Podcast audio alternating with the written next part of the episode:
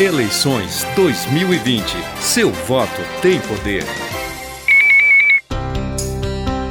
Hoje é o último dia para a remoção das propagandas relativas ao segundo turno das eleições e, se for o caso, da restauração do bem em que foi afixada.